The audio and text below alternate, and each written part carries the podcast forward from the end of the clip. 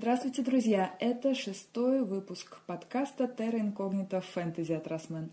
И сегодня у нас в гостях удивительная девушка, автор необычного, самого необычного фэнтези а, Макабр.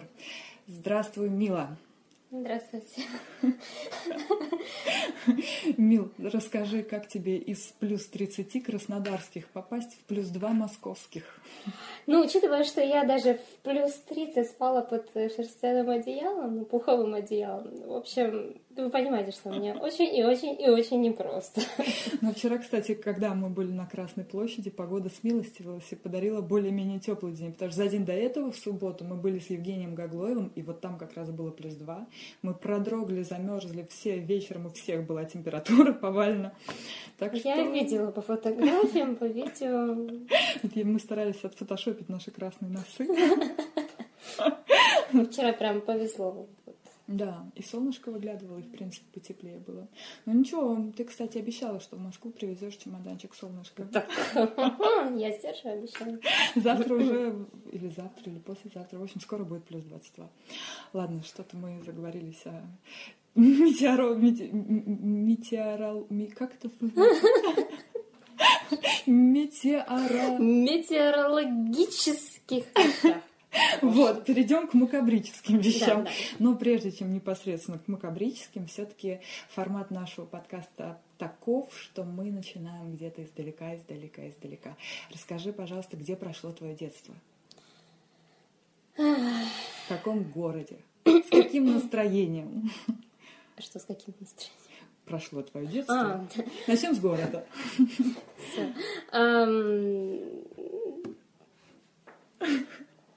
Так, сейчас, сейчас, сейчас. Мила попьет водички.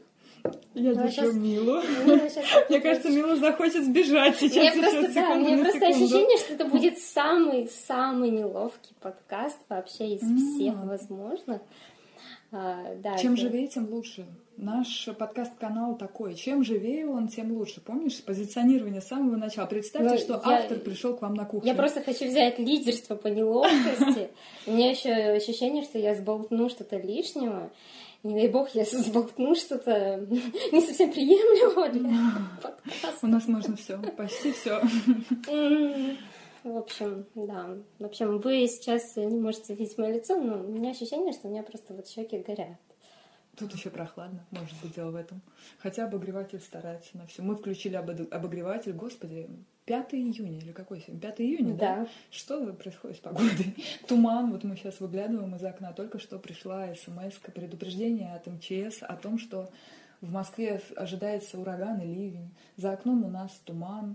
Комнате у нас обогреватель. Мила в теплой ко- ко- кофте. Рядом с ней лежит куртка. 5 июня, welcome! Все, все очень макабрически все просто. Кстати, да. Да, туман, полумрак. Итак, мое детство. А, дело в том, что родилась я не в России, я родилась в другой стране. Я родилась в стране Молдавии, в столице этой страны, в городе Кишиневе. И там прошло мое детство. По поводу настроения, с которым проходило мое детство. Ну, мне кажется, оно было таким вот с одной стороны, очень-очень-очень позитивным, с другой стороны, были некоторые негативные вещи. Mm-hmm. И да, вот оно было такое... Окей. Макабрическое. А что дарило наиболее сильные эмоции? Какие-то увлечения? Что происходило интересного, в принципе, в детстве? А. Это же такой возраст, когда тянет во все сразу. Музыка, книги, друзья, все-все. Вот все, все, все, все и влияло, все, все и было очень интересным. А, в принципе, когда вот э, в пер... ну, когда ты приходишь в этот мир вот в первые годы своей жизни, для тебя все абсолютно удивительно. И э, с первых лет, конечно же, в жизни было и творчество. Угу. И книжки тоже, вероятно, появились достаточно Книги рано. были очень рано, еще до того, как я научилась читать. Ого. А, я просто любила сами книги, именно бумажные. Я с ними спала в кровати. У меня не было мишки. У меня была, был огромный-огромный томик Буратино, который я еще не умела читать, но который я уже э, успешно разрисовывала. Вот. А, так что я, да, я спала вот с книжечкой. Это очень странно. Просто я, я представляю, как дети спят с мишками, они постоянно, да, там под локтем у тебя не всегда удобно. И представляете, каково спать с книжкой. То есть это... Может быть, это как-то влияло... Суровое детство писателя. Как-то влияло на качество снов. Тебе снились более фантазийные сны. Хотя вчера ты говорила, по-моему, что не снятся сны? А, на данный момент, да, я уже взрослый человек, у меня уже все, все мои красочные сны остались в детстве. А в детстве, да, были очень яркие сны. Буратино, вот, скажем ему спасибо. А, в общем, да, Буратино. А вот э, из твоего э, читательского прошлого, уже вот э, активного, когда ты сама читала, любила, какие вот первые книжки, воспоминания, которые ты прочла первые и понравились? Можем уже касаться и школьного периода. А, первой книжкой, как ни удивительно, ну, достаточно такой вот оказавшей влияние на меня, были мифы Древней Греции, которые mm-hmm. я прочитала в детсадовском возрасте, и Илиада. Mm-hmm. Если вы когда-нибудь читали Илиаду, а, даже во взрослом возрасте вы должны понимать, что, в принципе, э, в детсадовском возрасте читать это произведение я даже не знаю. Слушай, ну она в университетской программе стоит, ничего себе. А, да, то есть меня это до сих пор удивляет. Вот. И когда взрослые спрашивали, собственно, как тебе, деточка, вот, э, мой ответ был что-то в духе, ну, интересно, но непонятно. Ну вот. Но мифы Древней Греции мне очень нравились. Конечно, они были немножечко адаптированы, потому что в оригинале они достаточно такие ну, жесткие. Mm-hmm. Вот, так что можно сказать, да, что вот мифология, мифология изначально. Мифология это что-то на грани с фэнтези. Получается, да. вот э, реализм как таковой не был особенным твоим фаворитом. Все-таки предпочтение отдавалось фэнтези, фантастике, мифологии, чему-то такому. Э, именно так, да. А... Ну, по сути, миф и сказка — это первые, можно сказать, жанры, и даже из этих жанров вышла, собственно, и религия, и философия. Вот вначале был миф и сказка. Угу. Вот. Так что, да, фэнтези, оно, мне кажется, оно очень-очень близко к этому. Немножко хочется коснуться школы. Как тебе нравилась ли учеба в школе? Можно ли выделить какие-то отдельные предметы? Ты вообще, в принципе, гуманитарием была или технарем? Я гуманитарий, стопроцентный просто. А, я гуманитарий до мозга костей, да, но училась я хорошо, очень хорошо, но ситуация была такая, что с удовольствием я э, изучала именно те вещи, которые мне были интересны, интересны именно вот гуманитарные. Э, русский язык, да, литература, ну вообще языки, иностранные языки. Так что так. А что в школьный период еще присутствовало в твоей жизни? Вот какие-то хобби? В это же время девочки ходят на всякие там акробатики, танцы, хореографии. Ну, вообще в детстве, в самом раннем детстве, я думала, что я буду великим художником.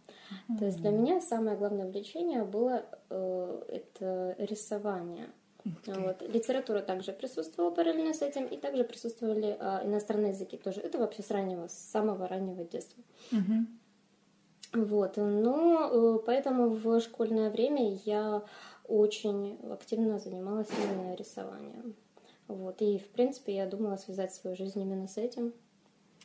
Ты до сих пор продолжаешь что-то рисовать? Да, до сих пор. В общем-то, я эту идею не оставила, просто она у меня э, в долгом ящике, скажем так, на данный момент. А ты как-то профессионально, ну, с курсами, с какими-то, или вот для себя просто черкала что-то, а, получалось У меня неплохо. красный диплом художественной школы. А, да. более чем профессионально. Я проходила 7 лет художественную школу, там, ну, в общем, достаточно больших успехов в этом деле достигла. Э, но на, дам, на данный момент я это практически не, при, не применяю, угу. вот, кроме вот э, парочки артефактов, да, которые вы там видели, угу. каких-то скетчей, может быть, в Инстаграме там были, ВКонтакте. Вот, пока что так. Это было все параллельно школе, да, в школьные годы? Да. Классно. Что же, а когда, э, что произошло э, после окончания школы? Продолжила ли ты обучение? Продолжила ли я обучение чему? Ну, а, в смысле высшее образование? Да, высшее образование. Да, у меня есть высшее образование.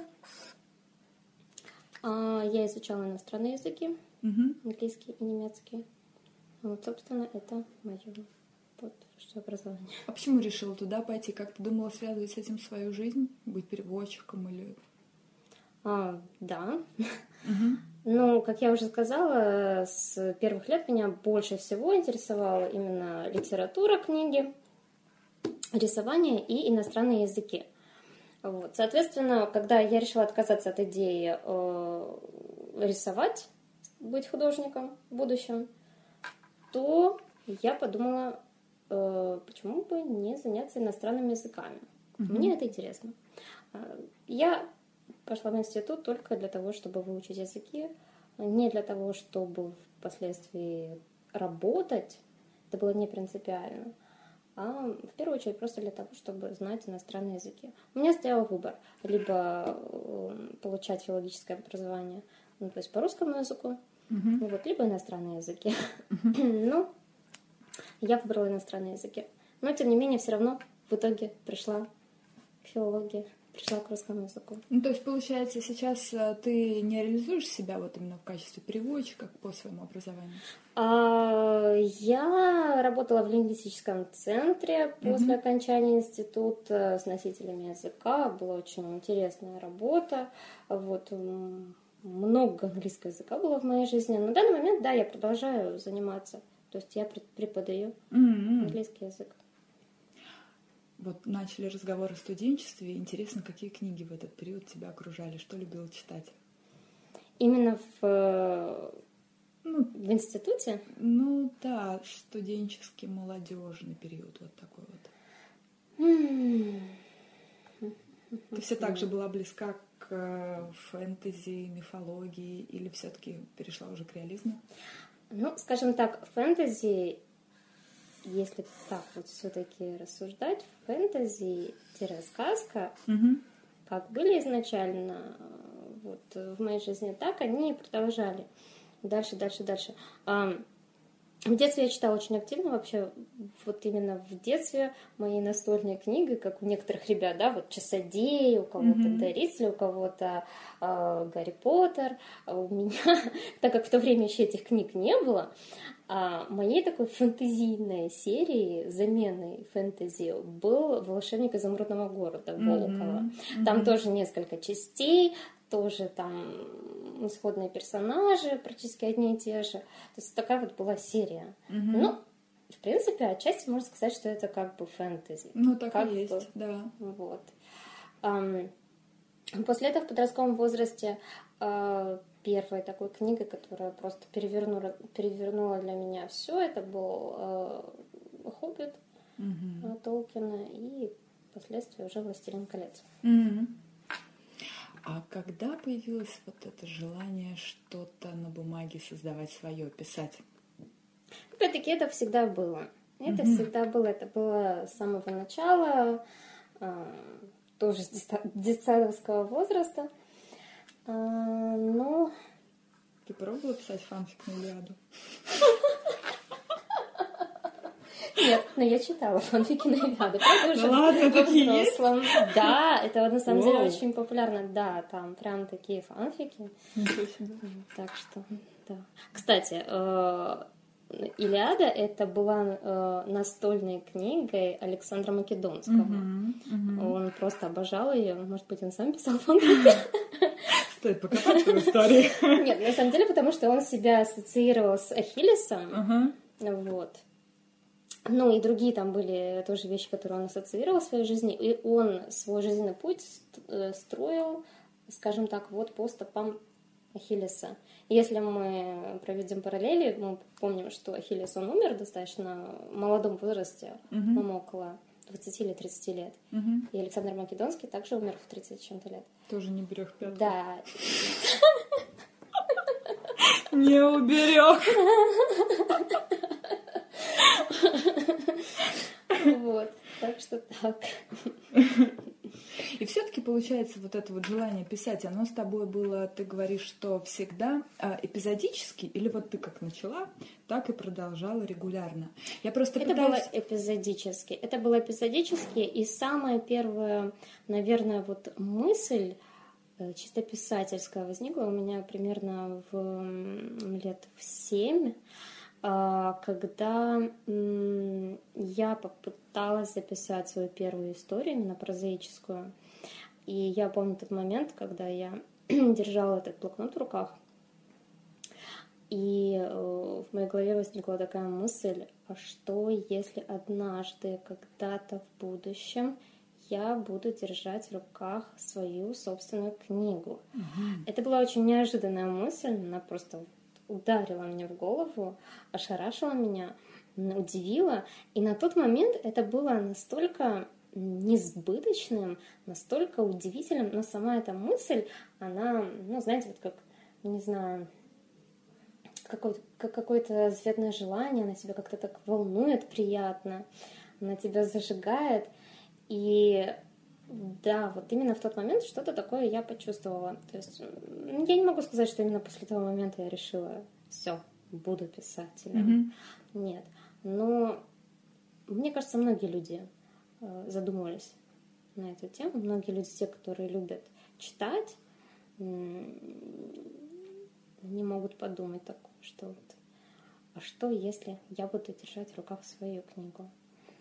Вот. И когда это действительно произошло спустя много лет, вы представляете, какое это вызывает э, удивление, какие эмоции? Ну, это сложно описать. Наверное, такой примерно и должна быть мечта. Такой мощный посыл во Вселенную. Это даже такой мощный посыл в будущее. Угу.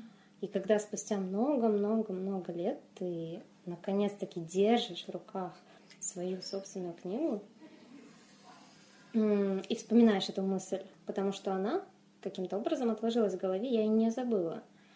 А, знаете, это удивительно. это удивительно. Вот переходим чуть поближе тогда к твоим э, э, изданным историям, именно начнут э, с рассказа. Известно, что до победы Макабра в конкурсе «Новая детская книга» еще одна твоя, как правильно сказать, повесть или рассказ уже издавалась сказка. в рамках конкурса «Сказка» в сборнике «Современные писатели детям». Расскажи об этом подробнее. Так интересно. Макабр и детская сказка. Первый раз вообще, когда я решила поучаствовать в литературном конкурсе, это произошло в 2012 году. Это был второй сезон новой детской книги. А, как раз-таки год спустя того, как, когда вот появились часодеи угу. Натальи Щерба. То есть 13-й а, примерно год это был, да? Наверное? Это, или кажется, или 12 или 13 угу. год. А, я искала конкурсы, в которых можно было бы поучаствовать, нашла такой вот молодой совершенно конкурс и отправила туда работу. Естественно, в последний день, естественно, чуть ли не за час до окончания приема работы, тогда еще принимали, э, дедлайн был в 12 часов ночи, то есть там я практически в 12 часов ночи отправила, ну, свои излюбленные традиции, и э, стала ждать результатов шорт-листа. Тогда был только шорт-лист десятка лучших. Угу. И когда объявили шорт-лист, я увидела там свое имя. Это было совершенно потрясающе. Это был вообще первый конкурс в моей жизни литературный. А, но это была другая сказка. Да, да, да. Да, это была другая сказка. Угу. А, затем на следующий год или еще через год, я уже точно не помню, я поучаствовала еще раз, снова вошла, э, вошел рассказ в длинный список, угу. и после этого был издан. Вот.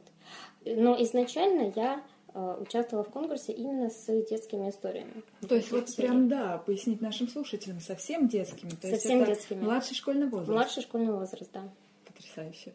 Да. И вдруг макабр. Через несколько лет, получается, или даже через конкурс ты приняла решение поучаствовать во взрослой номинации, да. в мир фэнтези. Я изначально хотела поучаствовать во взрослой номинации, потому что мне хотелось издать именно самостоятельную книгу, а не маленькую сказку, не маленький рассказ. Пусть он даже там красиво иллюстрирован, в красивой, под красивой обложкой, но мне хотелось свою собственную книгу.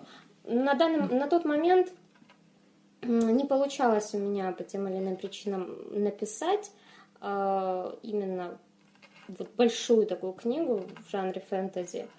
А, поэтому участвовала именно с маленькими рассказами. Мне просто кажется, это настолько контрастные номинации, и мышление авторов, подающих свои рукописи в эти две номинации, тоже должно быть разным. Одно дело представлять себе читателя в юном совершенно возрасте первых классов, о чем они там думают, угу. я не знаю, И совершенно другое дело писать вот какие-то такие вещи, фантазийные, волшебные, про кладбище, про боль потерь Теодора. Это же как, как переключилось сознание? Ты для себя сейчас представляешь, рассматриваешь вариант, что ты вдруг напишешь еще детскую сказку малышовую, да? Конечно, конечно, да. А, мне нравится, мне самой нравятся э, книги для детей, для маленьких детей. Я до сих пор читаю.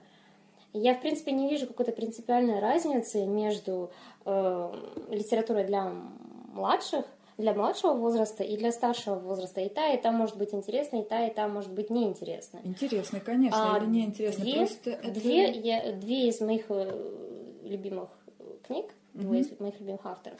Один из них это Толкин, второй это Товы Янсен. Mm-hmm. Книжки о мумитролях, если mm-hmm. вы знаете.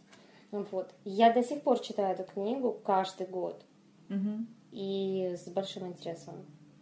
Вот. Поэтому я не вижу разницы абсолютно никакой. Угу. Надо же. Да. Скажи, а ты произведение под конкурс писала специально под конкурс или э, у тебя уже что-то было в столе, и ты решила подать на конкурс? Вот что касается сказок малышовых и впоследствии Макабр, он уже был готов или ты писала под конкурс? А, в прошлом году у меня был черновик макабром, а, который еще не назывался макабром. Угу. И он изначально создавался для этого конкурса, но прошло несколько лет, прежде чем он стал полноценной рукописью. Угу. То есть этому черновику было уже несколько лет. Угу. А если не секрет, как назывался? Очень, не очень. Это будет сенсация этого подкаста, давай скажем. Нет. Называлось совершенно неинтересно. Это было черновое название. У меня было множество всяких вариантов, э, настолько странных, что я просто даже их не буду озвучивать. Ну, это были ну, такие твои рабочие, ты даже это не были думала, рабочие, что да. пойдет э, куда-то дальше. Да, и сама эта рукопись в папочке, она у меня была под названием «Тео из Трансильвании». Угу. То есть очень говорящий. Угу. Ну, потом, конечно, я поняла, что нужно менять название, потому что оно не соответствует э, Росмен. Угу. Вот, и выбрала слово макабр. Макабр, кстати, вот э, редкий пример работы, которая как была подана на конкурс с этим названием, так и была издана под потому что вот сто процентов удачно, сто процентов сразу да. Потому что изначально подбиралось это слово именно для Росмена. Скажи, пожалуйста, откуда взялась вот такая форма макабра, которую в интернете уже привычно называют такой мрачной философской сказкой? Вот это вот эм, какая-то туманная темнота истории. Почему ты решила вот так написать? Ведь Тео мог жить где-то в современной Москве, ходить в школу, вдруг к нему является смерть и говорит, хей, сыграем. Но ты решила поместить его туда. Я решила поместить его туда, потому что это не совсем обычно. Честно говоря, я не особо люблю писать про, эм, во-первых, про э, реализм, и я не люблю писать про современность. Uh-huh. То есть, если даже я буду когда-нибудь писать книгу о современном мире, это будет что-то стилизированное под старину или вообще под какие-то такие ну, совершенно особенные реалии. Угу. Поэтому изначально я планировала создать историю, э, которая бы развернулась в Карпатах, в Трансильвании. Естественно, если Карпаты, если Трансильвания, то это мрачно, это туманно, это сумеречно.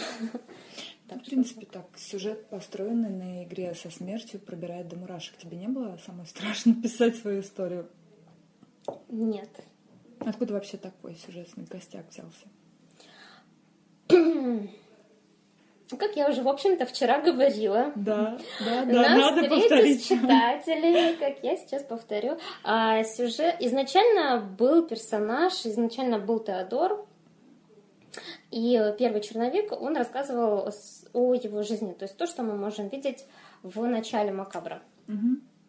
Сюжета игры и игры со смертью еще не было на тот момент. Угу. И когда я задумалась над тем, о чем же, собственно, будет книга. Итак, у нас есть Теодор, мрачный такой вот готичный мальчик. Что он будет делать? Эм, ну, пусть будет играть. С кем играть? Были разные варианты, с кем можно играть. И потом внезапно со смертью. Почему бы и нет? Почему бы и нет? Мог с птичкой, решил со смертью. Вот. Я на самом деле даже сейчас не припомню, с кем он там должен был играть, но были разные варианты, да. Вот. В результате смертью, да, самый такой позитивный вариант. Ну, для меня это было логично. А идея именно игры э, в кости пришла благодаря произ... Э, стихотворению испанского поэта Федерико Гарсии Лорки. А, у него есть такой маленький стишочек, четверостишье. А, Сейчас на горе далекой, наверное, играют в кости покойники. Им так скучно весь век лежать на погосте. И, да, собственно... атмосфера чувствуется. Да, собственно, тогда я и подумала, окей, покойники, кости, смерть. Ну, отлично. Берем этот сюжет. Легко было с ним работать? Да, очень легко. Очень легко, очень интересно. И, честно говоря, мне совсем не было мрачно, как я уже изначально говорила тебе в первую нашу встречу. Да. Для меня Макапр всегда был весенний, Ничего светлой, доброй сказкой. Я не понимаю, как это может вызывать смех. Я помню, как ты в первый раз посмотрела на меня, и рассмеялась. Ты подумала, наверное, что я шучу. Да, это было год назад на церемонии награждения, когда да. уже стало известно, что Макабр стал победителем конкурса. Мы с тобой пообщались, познакомились после церемонии и, собственно, завели речь о том, как это все создавалось. Я как раз, по-моему, тогда рассказала тебе, э, поделилась впечатлениями одного из членов жюри о Макабре, о том, как он говорил, черт, я взял Макабр почитать с собой на дачу, да я чуть с ума не сошел от страха, я был один на даче, я хотела ехать в Москву. И тут Мила, милая такая хрупкая девушка, говорит, ну не знаю, я создавала это как милую сказку весеннюю сказку. Потому что там же все пропитано атмосферой именно весны. Вот Самое удивительное, что игра со смертью начинается в первый день весны. Никто и она не разворачивается. Я не понимаю, как вы, могли, как вы могли это пропустить? Я пыталась подчеркнуть этот контраст, что игра со смертью происходит на фоне расцветающих там лужаек, расцветающих цветов. Да, и покойнички, кладбище. Покойнички нюхают расцветающие цветы. Ну это же так по-весеннему, это же так романтично, это же так по-светлому, по-доброму. Честно. Кстати, очень э, удивительное совпадение, не единственное. Да, сейчас нагоним мистики, мистики, скандалы, интриги, расследования. А, ну, действительно, во время прочтения Макабра несколько людей взяли рукопись на дачу. Почему на дачу, я не знаю. В одиночестве. Почему в одиночестве, я не знаю. Не думаю. И э, стали читать, и почему-то именно ночью. Да, ну, окей, они приехали на дачу, там э, покопали картошку или что, не знаю. И вечером вот они решили расслабиться. Ну, это же там детская рукопись, все, я почитала. И потом писали в обсуждениях мне в личку, и вот этот вот дядечка из жюри, да, я ночью начал читать и не смог уснуть.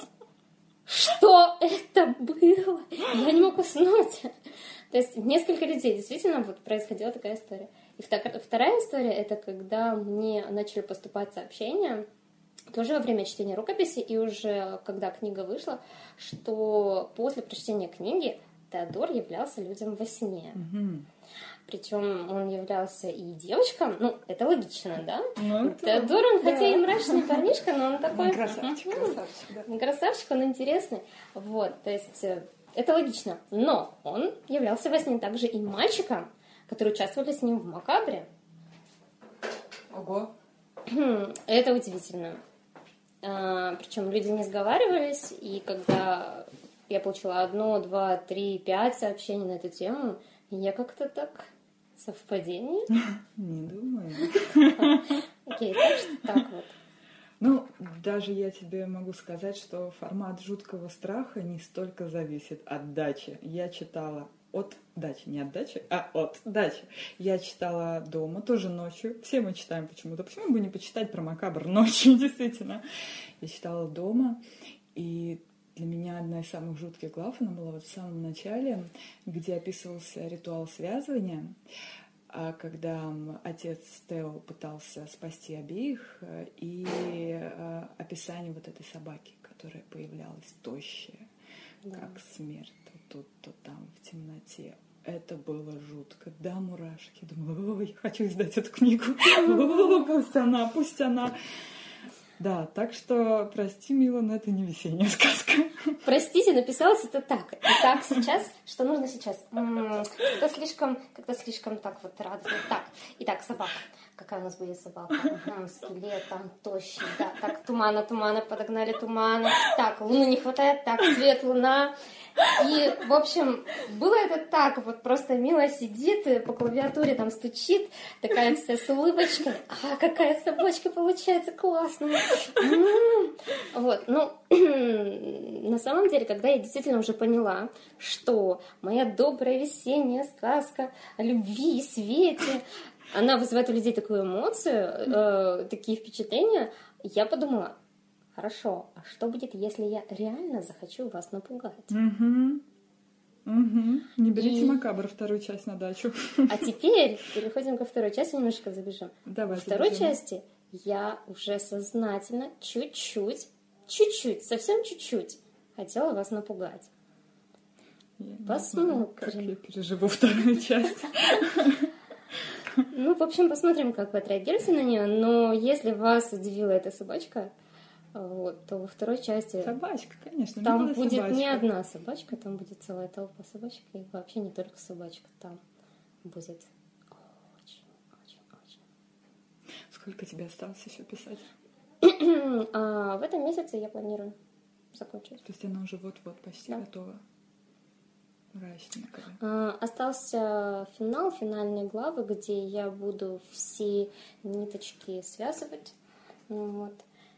И в конце постараюсь перевернуть сюжет.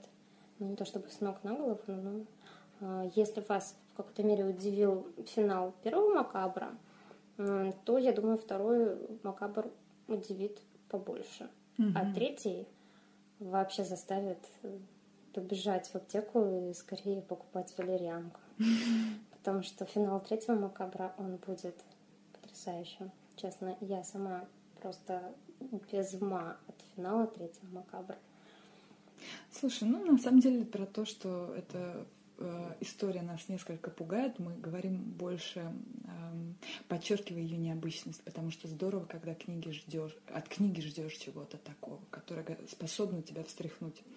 Не каждая книга, даже э, вокруг которой специально наводят туману, способна на это. А Макабр действительно он покорил всех, поэтому общем ждем вторую часть, и тем более третью. Я так понимаю, ты знаешь уже, чем вся история закончится. Да. Герои не ведут тебя за собой, ты сама им расставляешь все условия. А, герои вообще, я не понимаю, когда авторы говорят, что э, персонаж не позволил его убить. Дадор, если я захочу тебя убить, ты умрешь. вот, поэтому у меня такого не будет. Естественно, я не общаюсь со своими персонажами, я не слушаю их, скажем так, и они со мной тоже не общаются. А, я король своей истории.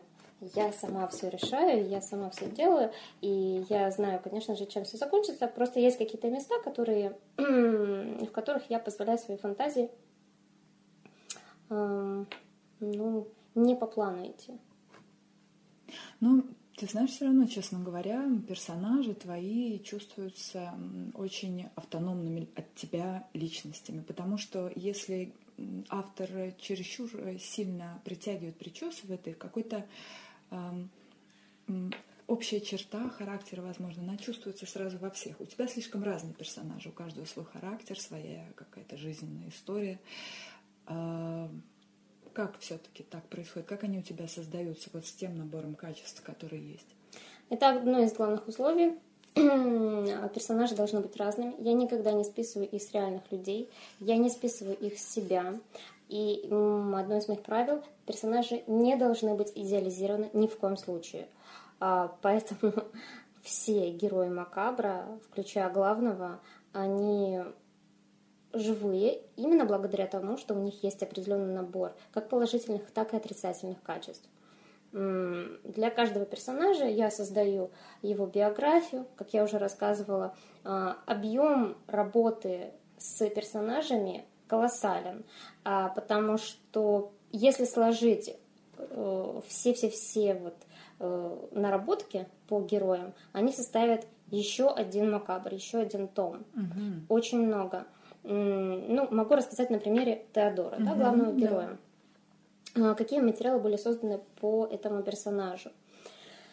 А, по Теодору была создана его биография, которая включала в себя э, три раздела. Первый раздел – это его физиологическая грань, то есть полное описание его внешности mm. от пяток до макушки, mm-hmm. полностью э, описание его лица, вплоть до того, не то, что там какого цвета у него глаза, а какие у него там крапинки в глазах, угу. описание его шрама, описание его мимики, тембра голоса, описание того, как он двигается, полностью все, даже волоски на руках и ногах. А, следующая грань это у нас социальная, то есть это детство персонажа. Она связана с первой, потому что какая внешность у героя зачастую это влияет ну, мы знаем, что у Теодора, да, у него шрам на лице. Это очень сильно влияет на то, как, каким будет человек в будущем. А, и социальная грань включала в себя описание его предков, вплоть до, если я не ошибаюсь, про дедушки или про прадедушки, описание их внешности, а, что от кого он унаследовал. А, поэтому если вот все-таки попытаться сравнить, да, там, в принципе, можно увидеть, что похо... ну, э, есть схожесть в, в чертах лица. Там есть описание вот портрета. Угу. И ну, для тех, кто уже дочитал до конца Макабра, если вы обратите внимание, то там действительно можно увидеть некую, ну, нек, некие параллели. А, следующая грань была это у нас психологическая, то есть все-все-все страхи, которые возрастают уже из того, каким стал человек в процессе взросления, а, какие черты характера он унаследовал от своих родителей, какие у него фобии, вообще, что он за человек, что у него внутри. Полный портрет личности. Это только, это только одна папочка из всех, это только один документ. Далее у нас идет дневник от первого лица, не тот, который вошел в книгу, другой. Угу чтобы показать манеру угу. общения, манеру э, говорить. Э, следующее у нас это интервью с персонажем. Mm-hmm. Это у нас э, также, э, что у нас там еще было? Э, анкета. Анкета с различными странными вопросами, всякими-всякими, вплоть до того, сколько раз в день он моется, э, что он хранит под кроватью, э, какие девушки ему нравятся, э, что он ценит в людях, ради чего бы он мог умереть и так далее. То есть огромное количество вопросов. Вот. Это только по одному персонажу. То же самое проделалось по остальным. Я не буду говорить об остальных. Э, это, опять-таки, не полный перечень документов, которые были созданы по герою. К второй части Макабра был создан то же самое, но только уже немножко с другими подробностями. Это какая-то писательская необходимость? Ты не можешь писать без этого? Или тебе вот э, настолько хотелось дальше играть с этой историей? Я могу писать без этого. Но для того, чтобы персонажи получались продуманными, живыми, для этого нужно работать. А, и для этого нужно продумывать именно такие вещи. Они не берутся просто из воздуха, когда ты пишешь. Их нужно обдумывать заранее. Ну, это чувствуется, да. Вот, поэтому благодаря такой тщательной проработке, конечно же, персонажи Макабра, они все уникальны, у всех есть свои эм, особенности, у всех есть мотивация, Э, и они не похожи друг на друга, и они ни в коем случае не идеализированы. С Тодором была очень большая проблема в том, что он ведь не является таким положительным э, парнем из девичьих грез, да? Обычно у нас фэнтези-авторы любят создавать такого персонажа, который, ну, как привлечь читателей, читательниц. Угу. Создадим красивого мальчика. Нет, не просто красивого, сногсшибательно красивого. И пусть он еще сияет на солнце. Ну, в этом случае, конечно... Да, если спасает геройство, конечно, должен быть таким положительным, ведь э, кого мы любим? Мы любим хороших, добрых и красивых, и умных. Но на самом деле это не так заставить читателя влюбить, э, влюбиться в персонажа, который не идеален, который живой, который настоящий, а может быть даже чуть-чуть хуже, чем э, хорошие люди. Э, это дорогого стоит. И я очень рада, что мне удалось это с Теодором, но это была очень сложная работа. Э, приходилось применять всяческие изощрения, всяческие методики писательские, приемчики для того, чтобы читатель сидел на крючке, чтобы читатель читал про Теодора и мог соболезновать ему, мог сочувствовать ему э, и даже впоследствии и влюбился в него. А кто твой любимый персонаж? А, мой любимый персонаж, конечно же, Кобзарь. Mm-hmm. Кобзарь мой любимый персонаж однозначно. А, как ты правильно тоже подчеркнула, не потому что Теодор плохой, а потому что Кобзарь слишком хороший. Кобзарь совершенно удивительный персонаж, потому что по нему не было создано ни одного материала вообще, ни одной строчки. Как так? Это Почему? был сознательный выбор. А, его имя тоже появилось очень удивительным образом. А, я ведь именно тоже придумываю, да, вот как по щелчку пальцем. Mm-hmm, да, Не в смысле, помню. что я действительно щелкаю пальцем, как некоторые подумали. Да, я так и подумала. Нет, потому что мне начали спрашивать, вы действительно щелкаете пальцем? Волшебный копса. Нет, э, это образное выражение, хотя можно попробовать. Да, может это работает. Я имею в виду, что я пытаюсь сосредоточиться и создать имя именно первую секунду или две или три. Первое, что придет в голову. Бачок. Да, да, да, это никогда не придет в голову. Я действительно очень надеюсь, что этому Кобзарь мог бы быть туалетным бачком. Ему пришлось бы с этим жить. Ему пришлось бы с этим жить.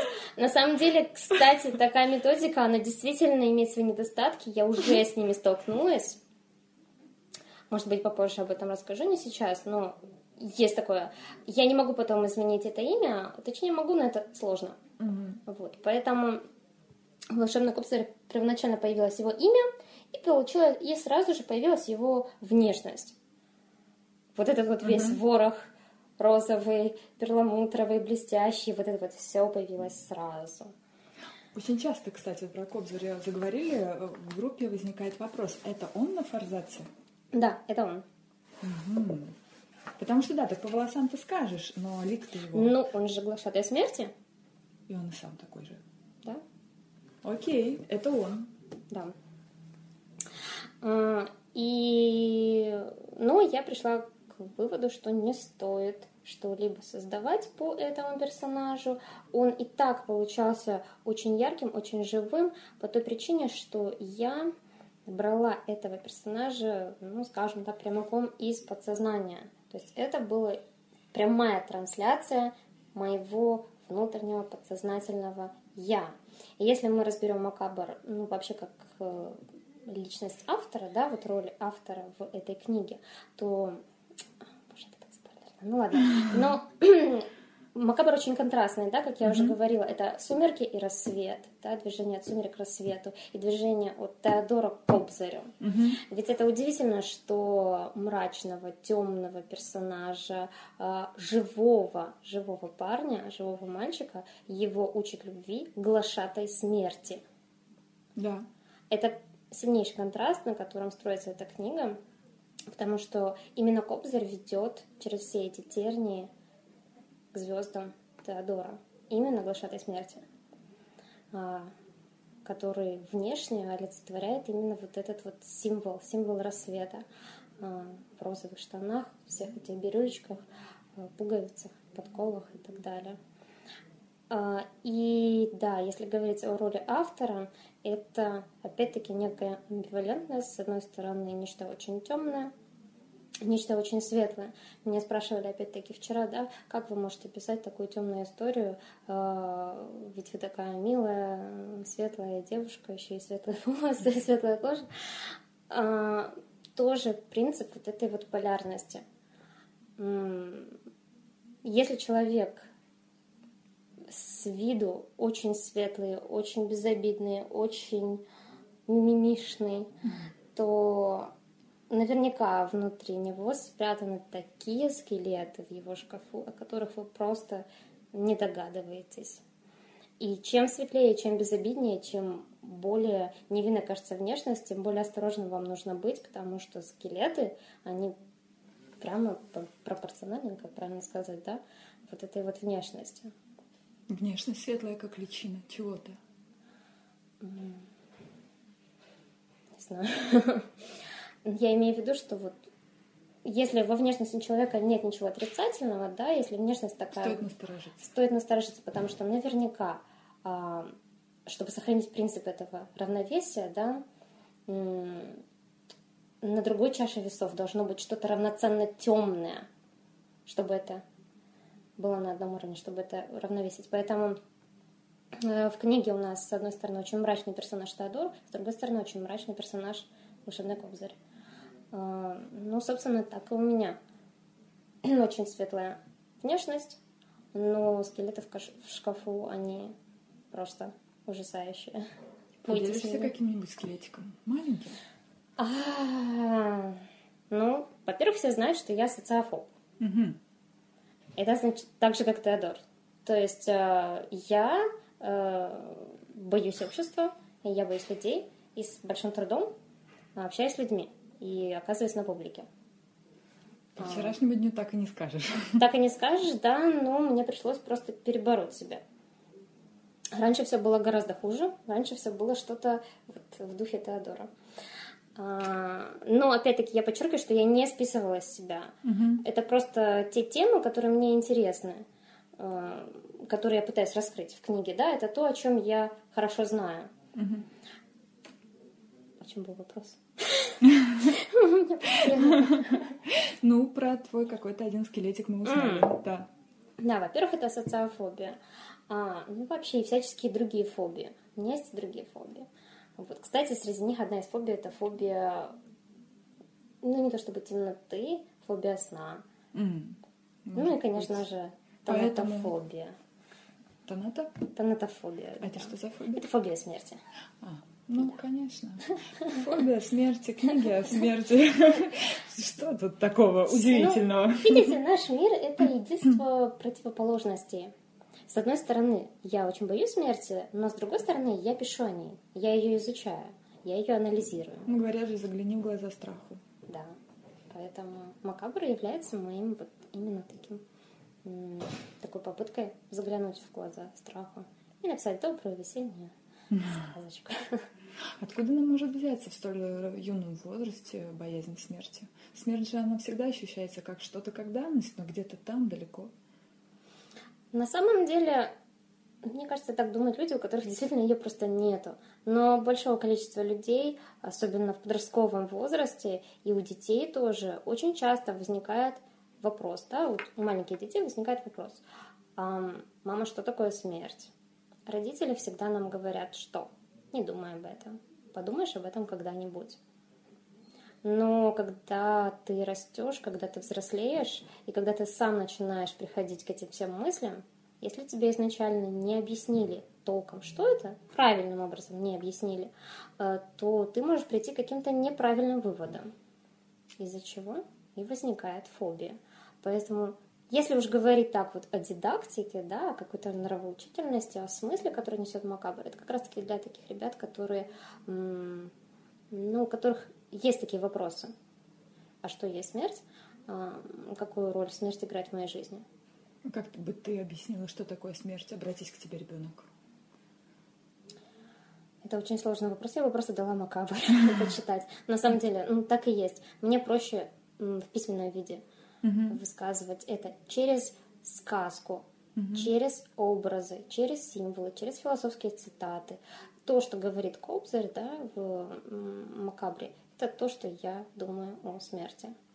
И главной мыслью, наверное, это должна быть цитата Эпикура, который цитирует Кобзарь. «Когда ты жив, смерти нет. Когда она придет, тебя не будет». Вот. Но смерть ведь в твоей книге, она не фатальна, она не носит э, образ конечный. Оттуда людей тоже можно забрать. Можно, и можно вернуться не жителям. Что, что, что, что, что? Можно не жителям. А... Либо просто можно со своими родителями сгонять.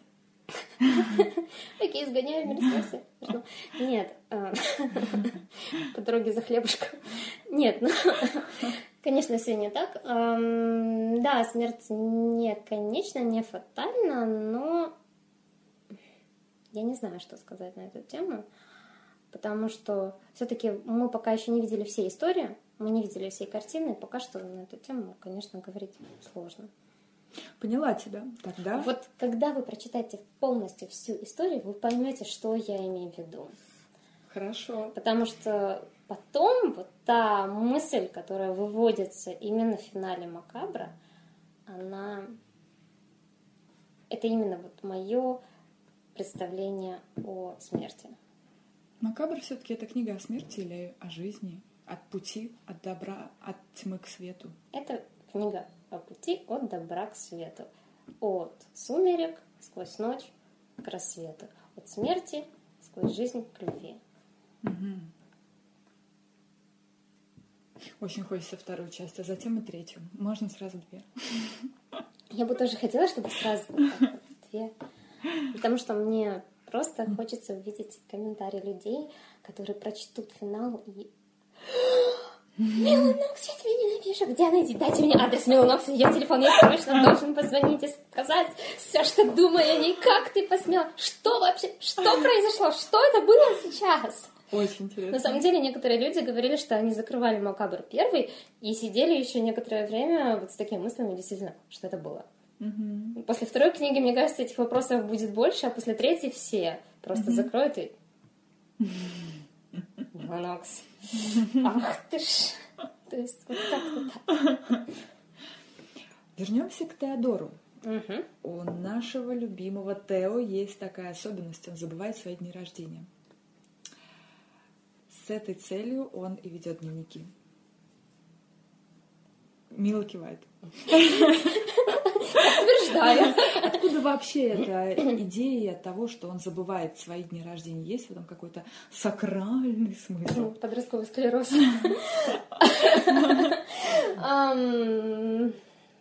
Сакральный смысл. Ну да, вот почему ты добавила ему такую черту, такую особенность? Я бы могла спросить о шраме. Зачем ты добавила эту боль? Я могу объяснить про шрам. Нет, давай про дневники, а потом про шрам. Про дневники, про дневники. Нет, но это интересная особенность, которую вообще я никогда нигде ни у кого не встречала. Um, мне вначале, uh, я понимала, что вначале нужно каким-то образом uh, подцепить читателя крючками. Uh-huh. Ну, это правило любого писателя. И чем больше крючков у тебя на первых страницах, тем лучше. Поэтому я постаралась самые-самые-самые такие вот необычные, загадочные моменты расположить ближе к началу. Вот. Именно тогда возникла идея, что почему бы ему не забывать свои дни рождения, а потом бы не записывать информацию об этом в дневник, потому что мне очень хотелось начать книгу от первого лица. Mm-hmm. Я не собиралась ее вести полностью всю от первого лица, я предпочитаю писать от третьего лица, mm-hmm. всегда от третьего. А, но начало мне хотелось сделать от первого, чтобы было больше, больше времени ассоциировать себя с персонажем, чтобы... Ведь Теодор, он вначале совсем не такой, он более светлый мальчик, mm-hmm. более добрый, он еще пока что не разуверился в людях, он верит в то, что у него будет там, большая светлая дружба, любовь, mm-hmm. а, а потом и все.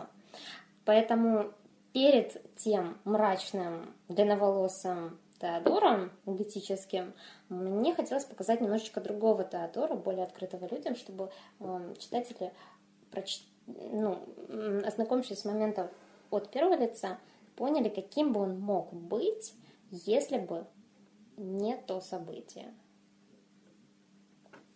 Вот. Угу. Сакральный смысл понятия не имею. Угу. Поняла, я просто думаю, как правильно мне про... сформулировать следующий вопрос. Хочется Давай. про шрам поговорить. Угу.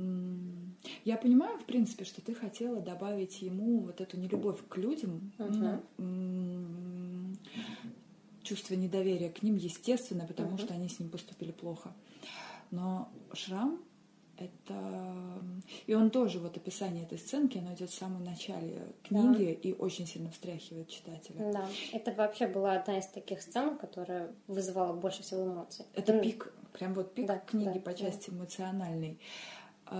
Рассматривал ли ты варианты какие-то другие привести его к социофобии тоже? Или вот Шам тебе показался единственным возможным? Вот именно такая вот, а, гротескная ситуация. Это должна была быть гротескная ситуация, это должна была быть ситуация, которая могла уложиться в одну сцену, чтобы mm-hmm. мы сразу поняли, почему. И, возможно, Теодор бы все-таки вырос бы социофобом. Кто знает. Он жил с родителями за кладбищем. Знаете, это не способствует тому, чтобы вырасти добрым, светлым мальчиком, который переводит бабушек через дорогу. Но все-таки это было спусковым крючком, это было спусковым моментом. И мне хотелось, чтобы у него осталось физическое напоминание о том вечере. Чтобы он чтобы всегда помнил. Физически и другие люди, чтобы они видели то, что на нем есть шрам. Угу. Хотя шрам на самом деле, конечно же, он глубже. Да. Вот. Суть в том, что самый страшный шрам у него не на лице, он глубже. И тот шрам излечить все-таки можно. Я думаю, Нина мне очень нравится. мне очень нравится, как ты рассуждаешь. И это все чувствуется в твоей книге. Потому что вместе с тем, несмотря на этот глубокий шрам, который оставили люди, Теодора один из самых сердечно добрых персонажей вообще из всех книг. Хотя он сам периодически об этом не подозревает, но те ситуации, в которых он попадает в книги, то, как он из них выходит, это доказывают. Ну, скажем так, да, он мрачный, он нелюдимый, но он хороший человек, согласись. Да. Он правильный, он мужчина, угу. настоящий мужчина. Он никогда не поднимет руку просто так. Все ситуации, где он выплескивает агрессию в книге, они происходят не по его инициативе. так, так и есть. И, кстати, Шрам, он зачастую тоже э, подводит именно к этим ситуациям. Ведь были такие сцены, где из-за шрама, ага, я тебя помню, о тебе говорили, угу. или там, а что ты лицо свое скрываешь. Угу. Ну, то есть физическое напоминание, которое только подкрепляет его уверенность в том, что людям доверять не стоит, и которое подкрепляет у людей уверенность в том, что с этим парнем что-то не так. Можно ли рассчитывать, что в дальнейшем, в следующих книгах, он все-таки сблизится еще раз с людьми? Он сблизится с людьми, эм, конечно же, во второй книге его отношения с людьми становятся более глубокими, хотя бы потому, что начинается романтическая линия, совершенно неожиданно для Теодора, которая приводит его в полный шок. Это будет очень интересно, мне безумно нравятся эти сцены, и если в первой части Макабра как-то рассеивается внимание на многих персонажей, да, ведь в начале игры все-таки больше героев, угу.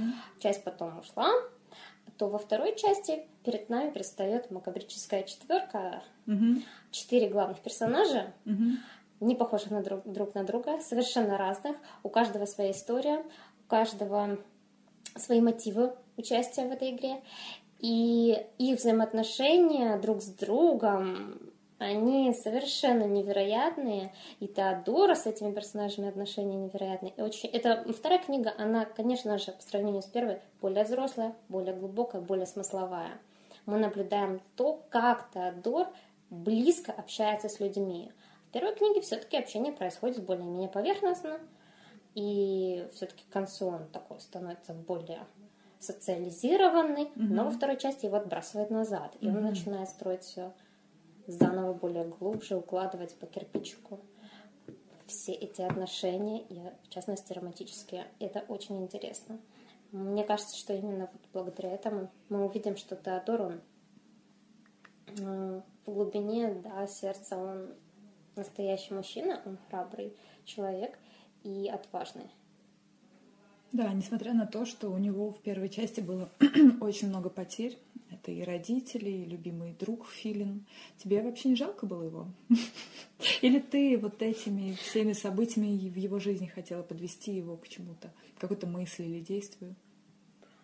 Ну, опять-таки, как я уже и говорила, да, у нас действие начинается в сумерках и движется сквозь ночь. Но ведь сумерки это не самое темное время. А, и Теодору придется пережить самые темные часы в своей жизни. Если он выстоит, если он сможет остаться собой, если он сможет сохранить то лучшее, что есть в нем, он придет к рассвету. Если нет, его ждет вечная ночь. Ты его убьешь. Ха-ха-ха-ха-ха. Нас ждут еще смерти в Макабре. Да, однозначно. Но конкретно в его жизни череда потерь продолжится или можно рассчитывать на какие-то просветления? В его жизни череда потерь продолжится. Милая, мило. Окей, что ж, такая судьба. Ты веришь, что где-то существует мир, где живут вымышленные герои из книг? Я очень надеюсь, что я туда не попаду каким-то волшебным образом. Я надеюсь, что сейчас здесь не образуется портал, куда меня засосет и выбросит прямо в пик Макабра, где будет стоять Теодор с таким видом. Это ты? Ну, держись. Это она, хватайте ее.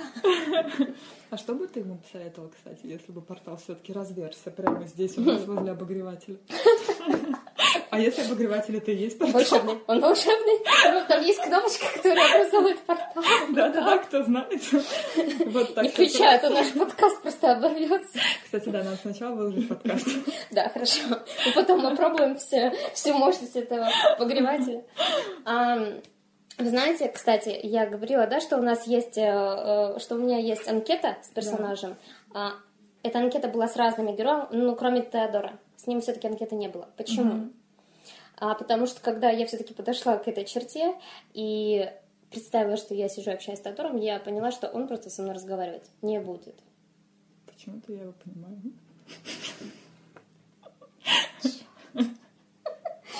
Меня не любите. Ну, это несколько э, жестоко. Может быть, хотя бы будет одно утро, когда он будет наслаждаться запахом цветов. А да, утра в его мире нет. Вот именно. Ладно, переходим к следующему. Нет, ну как я уже говорила, да, если бы Теодор все-таки, наверное, мог со мной поговорить, он бы сказал, за что это все, когда это все кончится, и когда все-таки в Макабре наступит для меня просветление. Как да. я уже писала на стене, я бы ответила что-то в духе, ну что, Теодор, следующая сцена будет поцелуй. Теодор бы ответил, наконец-то, господи, хоть что-то хорошее. А потом я бы просто добавила, ну, поцелуй, который тебя чуть не убьет. Так что... Я поняла. Оставим Теодора. Ему не сладко сейчас. Я представляю, что творится во второй части. Перейдем, Мила, к тебе. Расскажи о книгах сейчас в твоей жизни. Что любишь читать для себя? Ну, конечно, практически всегда я читаю фэнтези, а, хотя я не игнорирую другие жанры. Я в плане литературы не избирательна в отношении жанров, как, например, в музыке, да, mm-hmm. но все-таки преобладает фэнтези. Не знаю почему, то ли потому что я пишу фэнтези, то ли потому что это просто мой жанр. Но так или иначе, большинство э, книг это подростковое или молодежное фэнтези. А что-нибудь из недавнего, что показалось интересным, и ты бы могла посоветовать нашим ребятам?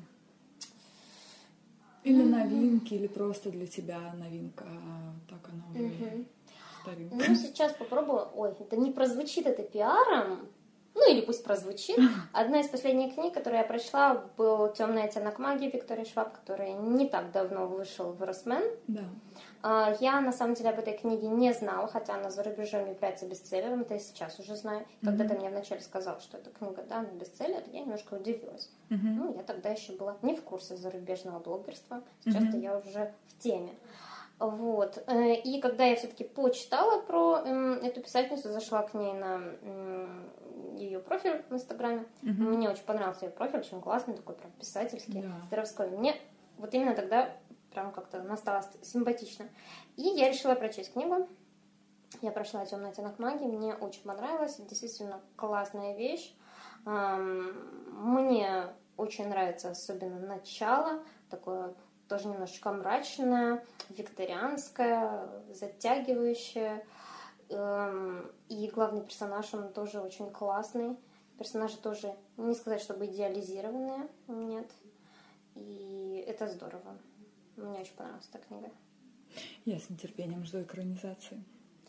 Я жду хотя бы второй части. Вторая часть уже вот, вот на подходе, да. В конце лета, кажется, она должна быть. Она будет абсолютно черная. Серебро на черном. Это будет круто. Я очень хочу прочитать продолжение. Мы с тобой заговорили о блогинге. Откуда, в принципе, ты берешь информацию о новых книгах? И нужна ли тебе такая информация? Следишь ли ты за тем, что происходит в книжном мире? А, я слежу за тем, что происходит в книжном мире, и как читатель, и как писатель. Это просто необходимо. Я слежу именно за блогерством, как в России, так и за рубежом. Mm-hmm. Сравниваю. Оттуда берешь информацию, какие-то рекомендации? Да, да, да. А из росменовского фэнтези, помимо а, Виктории Шваб, что-то из отечественных авторов, что тебе больше всего нравится? Я бы, пожалуй, своя самая любимая книга из книг Росмен назвала «Дарителей». Угу. Потому что это, в принципе, такая вещь, которая чисто моя, наверное. Вот. Если к остальным я еще могу придраться, там, как писатель, нет, я ко всему могу придраться как писатель. Я вообще очень Слишком мало смертей, человек. например. Да. Слишком мало плохого в жизни героев. Я просто очень критичный человек, я очень самокритичный человек, и по отношению к другим я очень критичный, поэтому меня в этом плане лучше не спрашивать. Но э, из всех книг Росман мне очень нравятся «Дарители», и э, первая книга, которая меня, скажем так, поразила в Росмен, это был Элизиум. Угу. Я говорила тоже об этом. Угу. Элизиум это очень оригинальная, очень самобытная и необычная вещь э, с прекраснейшим слогом, э, с удивительной фантазией автора, э, которая просто плещет через край, и особенно ее оформление. Ольга Закис просто вот преклоняясь перед ней, замечательный иллюстратор, который отразила все в этой обложке, в этом оформлении, весь этот безумный карнавал, который там происходит. Э, книга классная. И, да, и дарители. Да, поддерживаю твои вкусы наших книжек. У меня это тоже одни из самых любимых наших серий. А по поводу социальных сетей, ты очень активно там, в принципе, да, по поводу всего интернета, и ты активно в социальных сетях, у тебя есть своя группа, которую ты ведешь, ты активно комментируешь что-то в Терра слушаешь наши подкасты, ну, в общем, прям чувствуется, что ты во всех вот движухах участвуешь.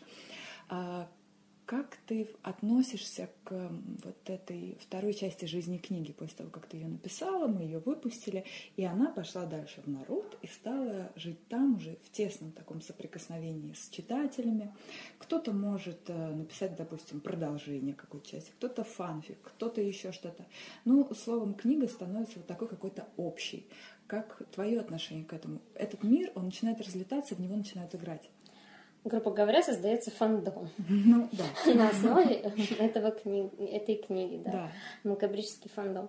А, я отношусь к этому делу крайне положительно, потому что я сама, естественно, состою в каких-то там фандомах, да. Ну, конечно, я, скажем так, весьма относительно вхожу в какие-то фандомы, да, но тем не менее я интересуюсь этими вещами. Эм, это необходимая часть для развития волшебного мира, это необходимый этап э, для книги и для писателя. И мне очень нравится общаться с читателями, искренне абсолютно говорю, потому что так как я все-таки, да, социофоб, и вживую общаться мне достаточно трудно. Вот я с тобой часик поговорила, мне вот, вот чуть-чуть стало вроде бы проще. Хотя, может, это не совсем заметно, но для меня как бы это усилие говорить с людьми. А, но когда людей много, когда они не знакомы в жизни, мне все-таки немножко неловко. В сети это проще. Угу. И в сети мне гораздо проще отвечать людям, э, разговаривать с ними, вести беседы, комментировать что-то. Поэтому я с удовольствием общаюсь в соцсетях. Угу. И мне очень-очень нравится то, что возникает на основе книги, все эти арты. А, фанфиков я пока что не видела, и, кстати, угу. я их жду. Поэтому, ага. если вы да, слушаете подкаст, пишите фанфики, пишите макабрические фанфики, я их очень-очень жду. На самом деле, потому что я в свое время, да и до сих пор, читаю такие штуки, и они мне нравятся.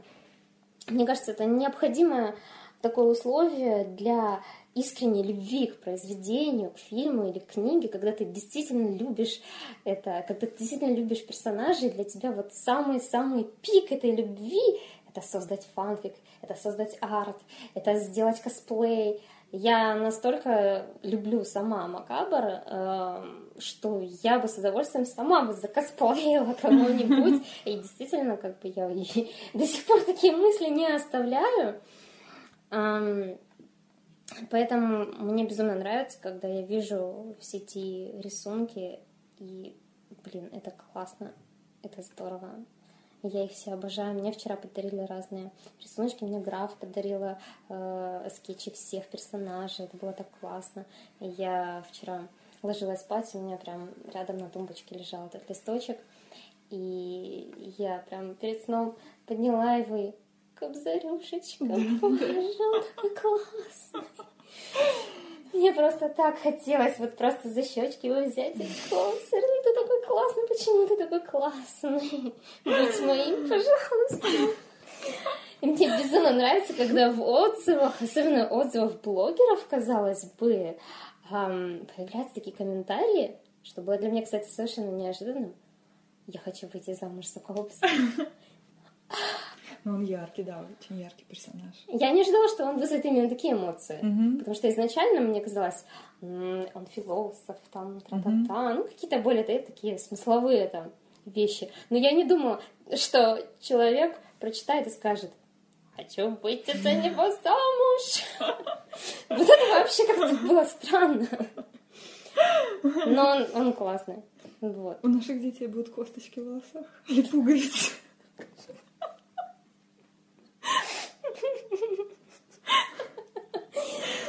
И я, представляю, я представляю, какое может быть детство у ребенка глашатая смерти. Мама, папа, ну поиграйте со мной. Ну что поиграем? Макабр! Ну, мы уже вчера играли в Макабр, давай что-нибудь другое. Нет, хочу Макабр! Смерть выступала бы крестный. Сегодня тетя Смерть приедет на ужин. Ура! Она привезет земляничный маффины. Кажется, пора заканчивать этот подкаст. Иначе из обогревателя действительно разверзнется портал. Окей, окей. Точно просто водичка?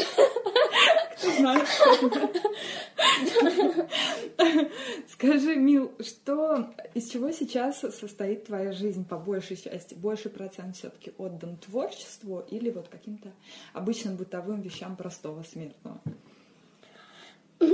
Для вас, наверное, будет удивительно, но я все-таки простая смертная, к сожалению. И моя социальная жизнь, она, она совершенно другая. Поэтому я не стараюсь не говорить. А она там где-то в тени. Именно поэтому я взяла псевдоним. Mm-hmm. Я, собственно, на данный момент вообще даже, честно скажу, забываю, какая настоящая фамилия. То есть я на данный момент а, полностью ассоциирую себя с Милой Нокс, с Милой писателем. И большую часть моей жизни на данный момент, конечно, составляет написания книги, вообще вся эта литературная жизнь, фандомная жизнь, потому что это буквально каждый час моей жизни. Не проходит и часа, чтобы я не подумала макабр. Mm. Это действительно так. Ну, потому что я сама по себе человек очень м, фанатичный, и э, я могу увлекаться какими-то вещами просто до безумия. Я знаю, что я такой человек, и лучше этими вещами будет именно написание книг, именно жизнь писателя. Пусть эта фанатичность, она выливается в такую работоспособность. Для меня это лучше всего. Поэтому вся моя энергия направлена сюда. Ну а в остальное время что там? Холодильник, где на холодильник, я спатеньки хочу. Ну, то есть, ну, все вот такое. Поэтому в остальное время, когда я там не пытаюсь укокошить персонажа, не пытаюсь учинить смертельный поцелуй, смертельный фонтан для Теодора.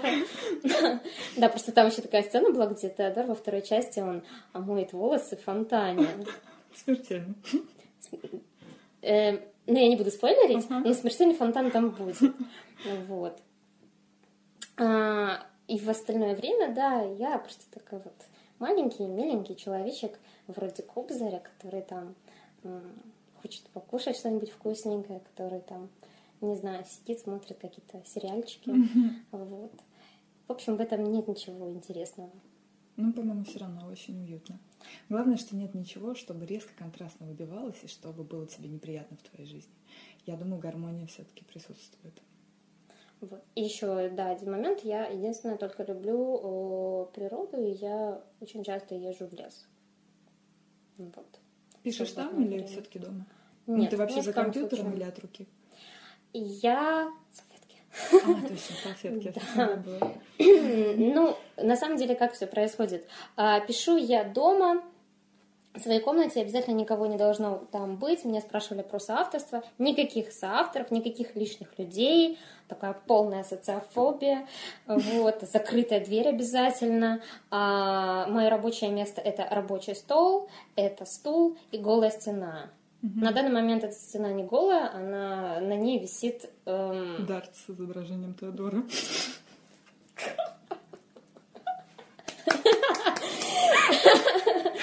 Когда выдалась глава без ущербных событий, ты просто берешь и кидаешь. Ну, по сути, если так вот метафорически, это и есть Дарс, потому что это м- перечень всех э, испытаний в жизни Теодора, э, ну, грубо говоря, план, план книги, вот, висит mm-hmm. на стене. И э, на рабочем столе лежит компьютер, ноутбук. Все. Минималистично. И стопочка салфеток уже исписанных, вот, которые я постоянно перебираю, нахожу какие-то цитаты, включаю в книгу. А конкретно насчет салфеток, да, которые все там обожают просто эту деталь, вот. А, обычно это происходит так, я прихожу на кухню в халатике, там, розовым, так, нет, не розовым, у меня голубой с розовыми там какими-то... Слоник. Я не помню, с чем какие-то розовые штучечки. В общем, это, это, это просто ужасный халатик. Зачем мне его купили? Мне его подарили. Я до сих пор не могу купить нормальный макабричный халатик. Подарите мне черный халатик с черепками, пожалуйста. На данный момент просто это... Да, это происходит так. Мила в своем голубеньком с розовым халатике. Кстати, в Текубзаре у него тоже наряд голубой с розовым. Что-то как-то это так совпадение. Вот. А, прихожу на кухню, завариваю себе чаек, и внезапно вдруг, особенно если перед этим работала за компьютером, все, я беру салфетку и начинаю что-нибудь писать. Самое удивительное, что на этих салфетках рождаются те самые цитаты Кобзаря о жизни, о смерти, да, э, даже смерть хочет любить, но не может. Это все на салфетках. Цитаты шикарные, поэтому надо тебе постоянно поставлять салфетки. Мне вчера подарили да-да-да. мальчик по имени Сергей. Вот он подарил. Спасибо, Сергей, спасибо тебе. Он сообразил, он подарил самый лучший подарок в мире салфетки. Поэтому из Москвы я привожу, что с собой на Кубань? Пачка салфеток, ура! Мила, спасибо тебе за Пожалуйста. эти час 18, уже 19 чудесной беседы. Ты очень интересный собеседник, и действительно по твоей книге чувствуется, что первый ее фанат — это ты. Это действительно так? Кобзарь, пожалуйста. Кобзарь, я хочу выйти за тебя замуж. Кобзарь. Сейчас мы закончим подкаст и испытаем обогреватель.